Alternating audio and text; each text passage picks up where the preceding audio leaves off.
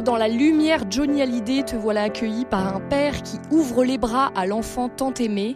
Avec toi, nous l'entendons te dire pour toujours ces paroles qui viennent en écho jusqu'à nous, car elles nous sont aussi adressées sans aucun doute possible que je t'aime, que je t'aime. Et cet extrait de l'homélie de Monseigneur Benoît de Sinetti lors des obsèques de Johnny Hallyday en 2017 a été suivi par près de 15 millions de téléspectateurs. Ces mots choisis, pesés, sans emphase, ont particulièrement ému. Émouvoir, exhorter, enseigner, témoigner, au fond, euh, qu'est-ce qu'une homélie ou un prêche? Et surtout, existe-t-il une éloquence chrétienne? Ce sont les questions que nous abordons aujourd'hui euh, pour cette première émission consacrée à l'éloquence chrétienne. Psy Espi avec le Père Jean-François Noël, Dialogue RCF. Bonjour à tous, ravi de vous retrouver et bienvenue dans ce nouveau cycle d'émissions avec Jean-François Noël, prêtre et psychanalyste. Bonjour Père Jean-François. Bonjour Sophie. Alors nous allons parler de l'éloquence chrétienne, alors euh, tout ce qui touche aux homélies, aux prêches comme on le disait, et on peut dire que vous m'avez pas simplifié la tâche hein, pour les émissions de, de ce mois-ci.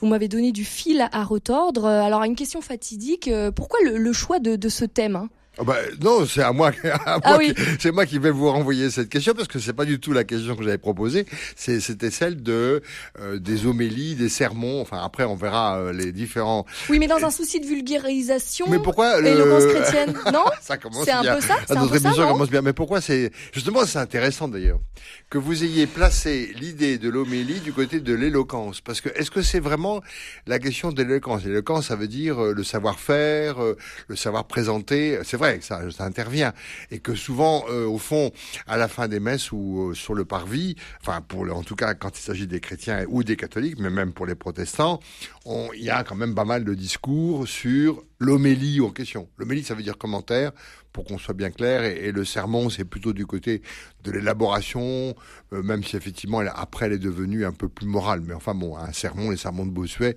sont pas tous moraux, voilà. Bon, mais bref. Donc l'éloquence, ça vous va pas? Mais non, parce que ça ne situe que du côté du de la brillance. Euh, comme si effectivement, moi, il y a des sermons ou des homélies qui m'ont beaucoup plus marqué et qui n'étaient pas dits avec une éloquence, euh, euh, enfin un peu très brillante, mais au contraire, et c'est peut-être l'objet de notre émission. Bah voilà, c'est ça, vous allez pouvoir clarifier les choses. Voilà. Alors qu'il y a, c'est vrai qu'il y a un, euh, comment dire, un, un- un- pas une compétition, voilà, une compétition pour faire la meilleure homélie, euh, surtout chez les prêtres. Pour Ah bon, il y a une compétition Non? Ah bah quand même, euh, c'est quand même. remarquez, c'est le seul lieu qui soit, dif- enfin qui soit unique et nouveau dans chaque messe. Comme dirait un enfant du catéchisme, moi je vais pas à la messe, que c'est toujours pareil. Mais même les homélies? Ah bah non, D'une sont- année sur l'autre, vous reprenez pas les mêmes? Bah non, Non, on est d'accord. ah bah euh, non. Bon, c'est bien, on est, Enfin, il y, a est des- y rassurés. il y y a collègues ou des évêques que je connais, mais ils sont morts maintenant, qui faisaient des copier-coller. C'était d'ailleurs insupportable. Mais euh, parce que il il y a une part de d'écriture, de préparation et d'improvisation et de présence. Voilà, c'est ça, c'est ça l'homélie. D'ailleurs, euh, il me semble que vous faites un peu de théâtre aussi, Sophie et moi aussi. Ah, vous, vous dites tout, hein Ah bon, non, ça, ça, ça se dit pas, monsieur, parce que c'est le public. Et voyez bien que vous avez un texte à apprendre.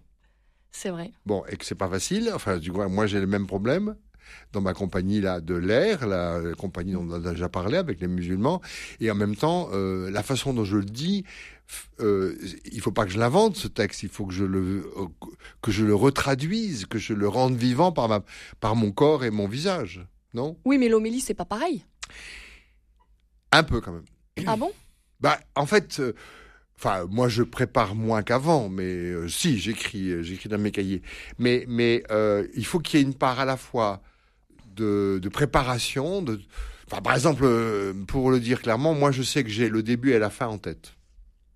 Et au milieu, vous avez Et au milieu, j'ai une ligne, j'ai une ligne, voilà. Et mais alors, c'est vrai que je, tout n'est pas écrit dans mon cahier. D'ailleurs, euh, dans ma tradition de ma formation que j'ai eue, on- nous n'avions pas le droit de lire nos homélies, donc nous les préparions auparavant. Donc c'était déjà assez sportif. Mais ceci dit, euh, ça obligeait une mémorisation, une préparation et une mise en forme intérieure. Mais il y a une part de, de il y a des, il y a des mots et des expressions qu'on a déjà préparés avant, qu'on a déjà en tête.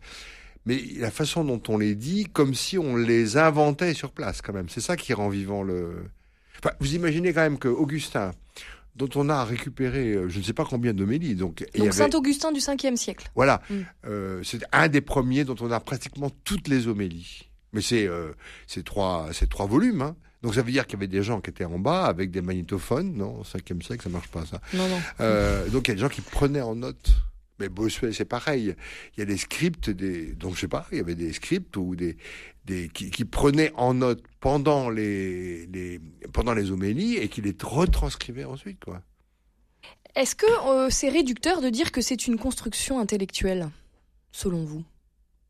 C'est réducteur si ce n'est qu'une construction intellectuelle. Parce que si c'est qu'une construction intellectuelle, euh, on fait appel à l'intellect et on ne fait pas appel à la, à la dimension de vie chrétienne, mais ça on va y arriver, à laquelle, euh, normalement, euh, la dimension de vie chrétienne, à laquelle, je cherchais le, le, le, la bonne déclinaison, à laquelle l'homélie est adressée. En fait, le problème, c'est qu'il y a l'émission, la préparation de l'homélie, l'expression de l'homélie pendant le moment et la réception.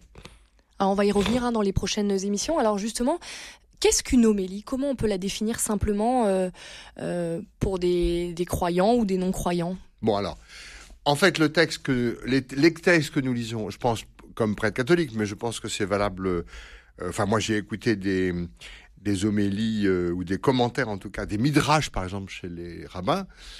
en fait, ils ont le même problème que nous. Hein. Euh, ou des pasteurs protestants, ça c'est plus proche.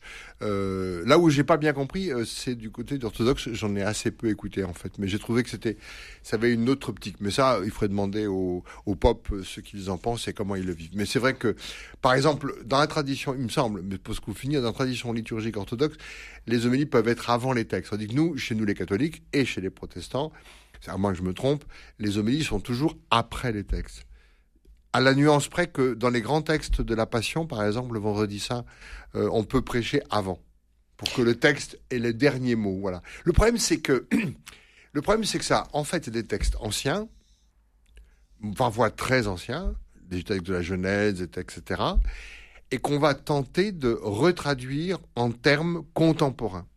Ah, et en plus, on va s'adresser, on s'adresse pas de la même manière à un public euh, d'universitaires ou à, un public euh, un peu plus populaire comme euh, c'était ma paroisse auparavant. Je veux dire, moi, pour le dire. Vous vous adaptez à l'auditoire? Ah bah, Moi, après 26 ans où de présence, où j'étais donc prêtre à Aix-en-Provence dans une communauté plutôt intellectuelle, les premiers sermons que j'ai faits à Istres, puisque maintenant je suis plus curé, je peux en parler, il y a quelqu'un qui s'est levé qui a dit à la fin qu'ils n'avaient rien compris.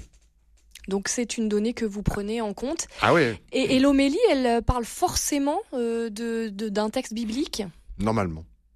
Après, on peut, euh, on peut dresser des thèmes qui traversent différents dimanches, mais enfin, elle se doit d'être le l'écho, le porte-parole, la traduction pour que se, que se rende audible quelque chose de cette ancienne histoire de Jésus-Christ, des paraboles, des récits de miracles, etc. C'est de rendre de, de, mettre en termes contemporains quelque chose qui est toujours universel, mais qui a besoin d'une certaine traduction. Mais le problème, c'est quelle est la part entre euh, la traduction et la trahison éventuelle, involontaire peut-être, hein, ou euh, là le problème c'est là, c'est d'ailleurs dans l'Église on parle euh, euh, la, révélation est définie, est définie, elle est, elle est finie dans l'Église. Hein euh, dans les, on dit que tout est. Par contre, les conciles, par exemple, ou les synodes, enfin, vont continuer à euh, expliciter le mystère déjà terminé. Voilà. Il y a pas, il y aura plus de révélation. La révélation est terminée. Par contre, l'explicitation, les, les, conciles par exemple, ne sont que de l'explicitation du mystère déjà présent. Ben, c'est un peu pareil pour l'homélie. Au fond, euh, quand Jésus-Christ euh, raconte une parabole, euh, c'est une parabole, c'est terminé. Mais l'explicitation de ce qu'elle contient demande une, une, actualisation. En termes modernes, en termes culturels reçus par les. C'est pas pareil que de parler à un public en Afrique ou à un public. Euh, euh, et puis en plus, il y a les circonstances dans lesquelles on reçoit le texte. Euh, dans la guerre, enfin dans le contexte dans lequel nous sommes de guerre, par exemple, il y a des, certains textes qui vont prendre un accent tout à fait différent parce qu'on va y parler ou de paix ou de ou de conflit.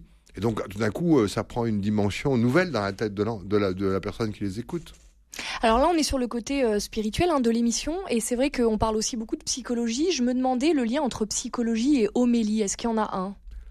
Oui, il y en a un parce que euh, quand on s'adresse, donc c'est quelqu'un, euh, donc en l'occurrence un prêtre ou un diacre, mais ça peut être aussi, euh, je dirais, un laïc. Hein. Euh, moi, j'ai, on a, on a fait prêcher, enfin moi j'ai fait prêcher, et l'évêque, l'évêque précédent aussi, euh, des sœurs dans des contextes, euh, voilà, l'homélie, elle n'est pas, elle est pas réservée au sacerdoce, c'est pas. Mais bon, c'est souvent le curé de la paroisse ou le vicaire de la paroisse qui, dans les dimanches habituels, fait le, fait le commentaire. Mais j'ai oublié la question. Oui, la dimension psychologique. Bah, la dimension psychologique, elle est quand même euh, presque à fleur de d'oreille, si pour prendre une faire une, Mm. une expression à fleur de peau ou à fleur d'oreille, puisque il y a, il y a des subjectivités qui sont en cours, c'est-à-dire la subjectivité du prêtre, parce que évidemment la façon dont je vais dire une homélie quand même dépend euh, de, ce, ma, de, de mon état de ce, de, de- du, du dimanche à 10h35 quand je vais dire l'homélie. Et puis les gens qui sont en face, ils sont arrivés avec des histoires, des drames ou des joies ou des attentes euh, qui sont très particulières. Donc, c'est des c'est une subjectivité qui parle à des subjectivités. Donc, il y a y a un échange de, de, de paroles. On ouvre la parole, on ouvre la parole à des, à, des contextes psychologiques extrêmement différents. Il y a des, à côté, il y a un, vieux monsieur qui a 80 ans et qui est peut-être en souffrance dans son corps parce qu'il est malade. Et puis, il y a un- une petite gamine à côté que je voyais dimanche euh, accrochée à son grand-père parce qu'elle l'aime et elle écoutait pas. Et en même temps, tout le monde écoute. Eh ben, je vous propose qu'on approfondisse ces sujets dans les prochaines émissions. hein. Ah ben Merci. volontiers Ouais. alors, parce qu'on n'a pas là, été bien loin. C'est ça. Merci beaucoup, Père Jean-François Noël. Je rappelle que vous êtes prêtre et psychanalyste. Vous pouvez retrouver cette émission en réécoute sur rcf.fr ainsi que sur toutes les plateformes de podcast. Alors, éloquence chrétienne, quel est le but recherché hein, Ce sera l'objet de notre euh, prochaine émission euh, mercredi prochain à 11h. Merci de votre fidélité.